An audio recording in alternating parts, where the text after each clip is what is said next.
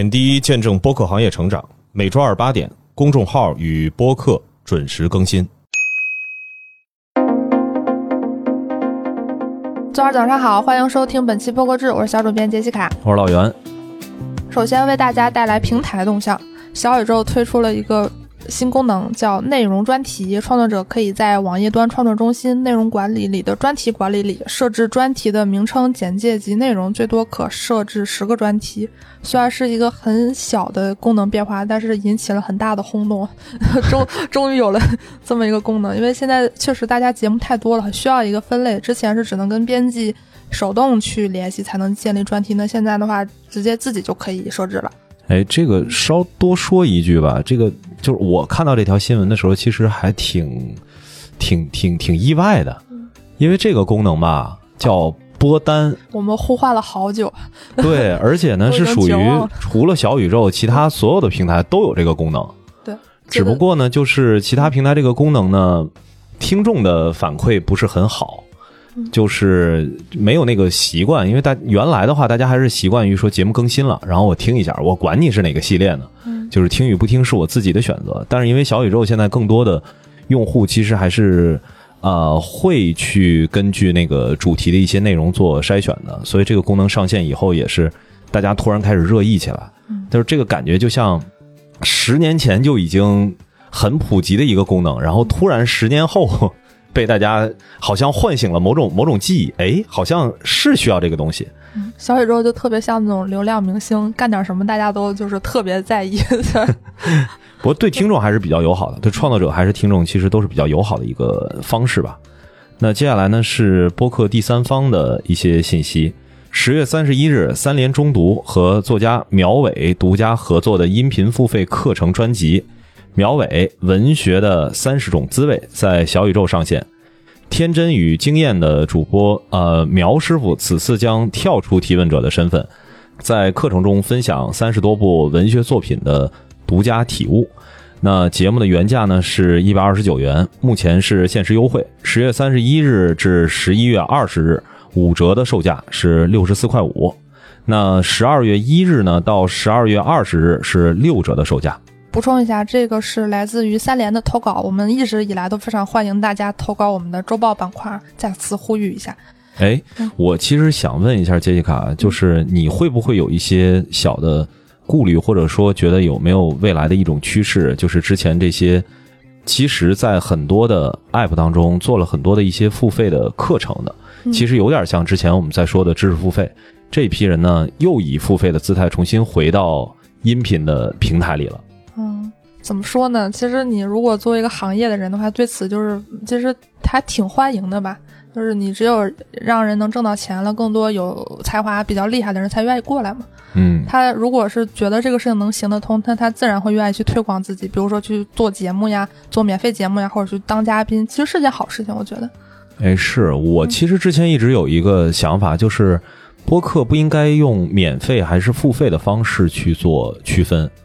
或者说，如果说在播客领域已经像我们最近这几年开始越来越多的播客听众有付费的习惯和意愿，我是觉得这个是对曾经好像风靡过一阵儿的这个所谓的风口知识付费，它其实是一个回流。你看，结合刚才小宇宙的那条产品的更新的动态和这条信息的话，就是有一种哎，好像一切又回来了，回到了十年前啊，七八年前。就是不管是从产品的功能，还是从用户，好像原来的这一批创作者也好啊，还是在音频这个领域深耕过的人，又重新的，不管是小宇宙也好，还是其他的一些 app 也好，又重新回归了。嗯，其实形式就那么几个形式吧，主要变的还是这种内容的载体，它表达的审美，还有那种价值观的取向吧。对，这种很微妙的东西是唯一的变化。然后接下来是两条线下活动的动向，一个大事件啊。十二月一号到十二月三号，大内密谈将在宁波余姚玉兔岛举办一场名为“声量 Out” 的活动。这次呢，除了对谈，还包括音乐工作坊、阅读、户外运动、户外露营、露天电影放映、艺术装置市集等活动。然后目前呢，他们已经公开了第一批的播客音乐人、嘉宾及 QL 阵容。我大概念一下，就是参与的节目有凹凸电波、不开玩笑、不在场、处你武器、大内密谈、罚要去管他。Fishes Wishes、忽左忽右、警护端会议、路人抓马、请回答普鲁斯特、三五环、咸宁七、西塔路、友好电台、枕边风。哎，听起来像是今年四月份声量那个活动的一个延续的版本。对我大概思考了一下，就是他这个第一波阵容和之前那个阵容的区别，就是好像更侧重于上海吧，就是上海本地的播客这次会或者江浙沪一带的播客会更多一点。对，毕竟是在宁波嘛，嗯，这个肯定江浙沪相对来说交通更方便一些。然后这个活动叫声量 out，之前就是声量的 Power of OS，就是两次活动是有延续性的，然后有不同的侧重点。然后这个活动呢设置了六种票种，普通票是三百八，参与三天的活动不含住宿，然后还有一些含住宿啊或者是怎么样的票，大家可以去那个大内密谈的公众号的那篇推文来了解详情。嗯十一月十八日，西海之声将在北京跳海酒馆北新桥店举行七周年活动，请到了七家中文音乐播客一同参加一场播客松。啊，邀请七档播客主理人对谈，对谈结束后呢，是邀请两支乐队演出。活动嘉宾正在陆续披露当中，目前已经确定参与的播客有不赖电波、别的电波。呃，更多的信息呢，可以关注一下西海之声的公众号。接下来是本周的营销风向，首先是一个品牌播客，最近还蛮轰动的，就是丧葬品牌归从的节目，叫灵魂频道。因为他们上线的第一期内容，我们终将独自上场，是有请的著名导演陈可辛，然后是由归从的创始人高古奇来和陈可辛导演对谈。然后这个节目的 slogan 呢是在这里，我们立足于当下，探索生命之旅的意义。目前节目是可以在小宇宙、喜马拉雅收听。哎，对这个归从这个品牌不太了解的人，我稍微的介绍一下。就是这个品牌，大家认知可能不太多，但如果说是在一线城市比较关注于，不管是创业也好啊，还是一些对品质生活有有一些向往的人吧，就是有一个品牌叫凡几，嗯，这个高古奇就是凡几的创始人，现在又做的另外的一个品牌的一个创业项目叫归从。我看了一下这个品牌的一些用具啊，虽然我不我不太希望说我现在立刻去讨论这个话题，还挺沉重的，但是我觉得这是一个需求吧。嗯他们还有淘宝店，我看有很多人说第一次在淘宝上买这种东西，但是还不错，反正嗯是一个挺有意思的一个探索吧。他至少节目做的是真的非常好，嗯，这个我也跟他们的播客的负责人呢沟通过，他们计划这档节目是月更，后面看一下，就是再过一个月之后，或者是几个月下来，我们看看他到底请到的嘉宾啊、还有他节目的一个选题大概是什么样的。我其实对这个节目的一些命题还挺感兴趣的，很少有人会专门做一档节目聊这么沉重的话题。很难不聊深啊这种选题。小红书社区传播组推出音频叙事类播客《刷到你了》。这档播客的背后是一只专门在小红书上挖掘故事的故事鼠。我们会与你分享被我们收藏起来的热门话题和有趣故事，请创作者们用自述的方式带你走进他们的经历。这个节目其实最近也挺轰动的，因为他们虽然目前只上线了一期，但他们上线那一期是采访那个，就是最近不是上海那个万圣节很火嘛，有一个模仿那英的网红叫浙英，嗯，大大家你就就是。呃，我学不上来，反正就是模仿 那英老师。不是网传，网传不是说要被告吗？对吧？然后这个节目就是这个浙英这个网红来讲他自己本人的一些经历。这期节目，呃，那天我记得还上了热搜，应该是前十的一个，还蛮高的一个，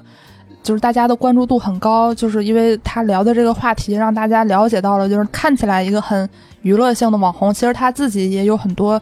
很多故事吧。然后他自己从小到大生活在一个。比较就是让他没有幸福感的家庭，而且节目确实制作的非常好。我看了一下那个节目制作的主是那个，应该好像是彭涵自己创立的那个公司。总体来讲的话，节目制作也很好，然后也有很强的话题性。就是从这两个品牌播客的内容能看出来，现在大家做内容越来越有自己的想法了，也越来越尊重声音的这个传播的特性了。哎，今天其实聊这一期节目的时候，我跟杰西卡我们也在沟通。就是叙事类播客啊，虽然这个概念现在可能普及度不太高，嗯，说实话，这个应该是更多的一些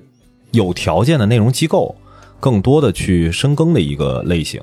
就是这个类型，它更容易在大众层面去传播。嗯，只不过因为不管是出于成本的考虑，因为可能听众视角跟创作视角是不太一样的，大家会觉得你这不就是把别人的声音放出来，看上去好像很简单，但是这个背后有大量的钱财，呃，文字的一些梳理整理，怎么通过声音的方式去完整的呈现一个故事，它里面还会有叙事的一些编排，就是它其实是一个成本更高的一个制作的手段。嗯但是这类型的节目，其实在海外来看的话，它其实不敢说叫主流，但是绝对不是非常稀缺的一些节目类型。之前也跟故事 FM 的艾哲其实讨论过，整个播客的这个创作者群体，其实都期待着说能有越来越多类似这种所谓叙事型播客的更优质的一些节目出现吧。接下来是最近的硬件动态。这次是我最近看了一个高通发布的音频产品使用现状调研报告二零二三，然后它里头有一些关于目前的音频硬件的一些洞察，我觉得有两个是很值得跟大家分享的。一个呢是消费者希望拥有一款可用于多种用途的无线音频设备，百分之六十八的人表示他们希望在所有活动中能够使用同一款耳塞或同代式耳机。还有一个是舒适度成为真无线耳塞的首要购买驱动因素，因为消费者如今佩戴设备的时间比以往任何时候都长。因为我自己感觉，就是自从 AirPods 出现之后，大家好像戴耳机的时间就不自觉的就变长了，因为它的存在感非常低，然后听东西的时间也稍微的变长了一点。这个其实看起来是一个很小的事情，但我觉得或许跟播客将来的发展会有一定的呃关系吧，就给大家提供一个小的参考。接下来是海外的一些动向。英国广播公司 BBC 公布最新的消费数据，BBC Sound App 中的点播广播与播客内容播放量同比增长了百分之二十一，达到创纪录的二点二六亿次。不过，第三方平台上的播客下载量同比下降了百分之二十二，也达到了二点二六亿次。呃，传统媒体做播客这个事儿，杰西卡，你选这一条的时候，你觉得他们是想表达什么呢？嗯，我当时看这个时候，就是说好像在强调，就是说广播公司最好也要做一个数字化转型，因为之前这个 BBC Sound 这个 APP 大家都吐槽说做的就是很就是很 old fashion 吧，然后最近好像他们在数字化推广上用了一些力，然后这个就说明其实大家还是对于优质内容有它的一个需求，然后 BBC。它如果做好数字化转型，它的前景还是比较广阔的，因为它自己做的自己的 APP 肯定比第三方的那个时效性更强，然后使用的更加方便，然后内容也更全、更合规一些。然后选这条动态还有一个原因是最近看了腾讯研究院发的一个文章，叫《美国的传统媒体为什么都在做播客》，虽然是美国的事儿啊，但是就是。